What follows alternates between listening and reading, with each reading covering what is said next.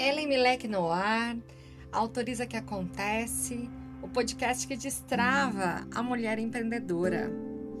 Hoje eu quero falar com você um pouquinho sobre autocuidado. Para a gente começar a tocar nesse assunto, eu quero te perguntar se você sabe o que significa cuidar no dicionário. E aí eu fiz esse trabalho para você, eu fui lá no dicionário ler o que significa cuidar, que é uma palavra tão comum que a gente às vezes se afasta um pouco do significado é, real ou significado original da palavra, né? E aí tá escrito aqui que cuidar é reparar, atentar para, prestar atenção em. E é sobre esses, essas três, esses três verbos que significa a palavra cuidar que eu quero falar com você agora. Vamos pegar o primeiro. Cuidar é reparar. É, quando a gente está cuidando de alguém ou de alguma coisa, pensando que cuidar é reparar, a gente está observando sim se aquilo está sendo da melhor maneira, sendo feito da melhor maneira possível, se aquilo está acontecendo de um jeito que é bom para todo mundo, se aquilo está sendo feito de um jeito satisfatório. E se não estiver sendo feito de um jeito incrível, a gente vai lá reparar, a gente vai lá cuidar.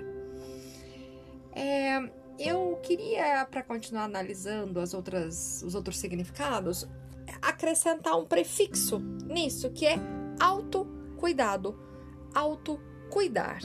E a gente vai começar a falar agora então da prática de autocuidar, por esse viés de significado, e do que isso pode ter de impacto na sua vida, tá? Vamos lá. Se você tá fazendo alguma coisa que você ou não gosta, ou te cansa, ou te deixa chateada, ou que é, é contra os seus valores, é contra os seus princípios, você pode olhar para aquilo e praticar autocuidado. O que, que vai significar? Você pode praticar uma autorreparação, você pode autorreparar. Lembra que cuidar significa reparar? Então, se você está num caminho, é, seguindo o seu negócio, a sua vida, a sua rotina, o seu dia a dia e aquilo não te deixa feliz e simples assim. Não precisa de uma explicação, é, uma explicação científica da neurociência, da sociologia, da filosofia ou de que coisa for, para que você entenda que aquilo não te faz feliz. A gente sabe quando a gente não tá feliz, a gente sabe quando a gente tá se sentindo sobrecarregada, a gente sabe quando aquilo não é legal. É, é uma prática de autocuidado, então você poder reparar, você poder olhar para aquilo e é ter uma atitude de reparação. Pensando nisso, então, vale sim, vale sim a, a autorização de você estar tá seguindo por um caminho no seu negócio e não ficar feliz e poder voltar. Meia volta, vou ver, não quero mais. E mudar de ideia de você fazer uma coisa de um jeito que você imaginava que ia trazer um resultado e não trouxe, e você vai lá e repara, faz outro jeito, faz outra coisa, inaugura um novo movimento, porque isso é uma prática de autocuidado. Então entenda que você olhar para o teu negócio e sempre reparar as tuas intervenções para que você seja feliz é uma prática de autocuidado.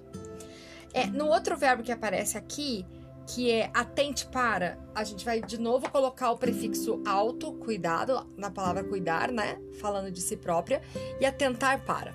É prática de autocuidado, então, você prestar atenção no que se passa com você.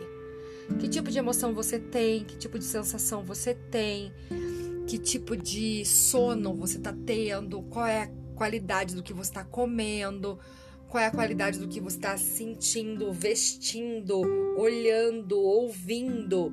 E aí você tem que estar tá atenta para todos esses estímulos que vão acontecendo com você e se esses estímulos estão alinhados com a tua intenção daquele dia. Ellen, temos um problema aí, meu amor. Eu não sei a intenção do dia. E esse é um assunto para o nosso próximo episódio de podcast, quando eu te explicar de tensionalidade. Agora eu queria que você prestasse atenção nessa situação de você ficar atenta para. É prática de autocuidado, você ficar atenta para os estímulos que estão na sua volta, entendendo se esses estímulos estão alinhados com você.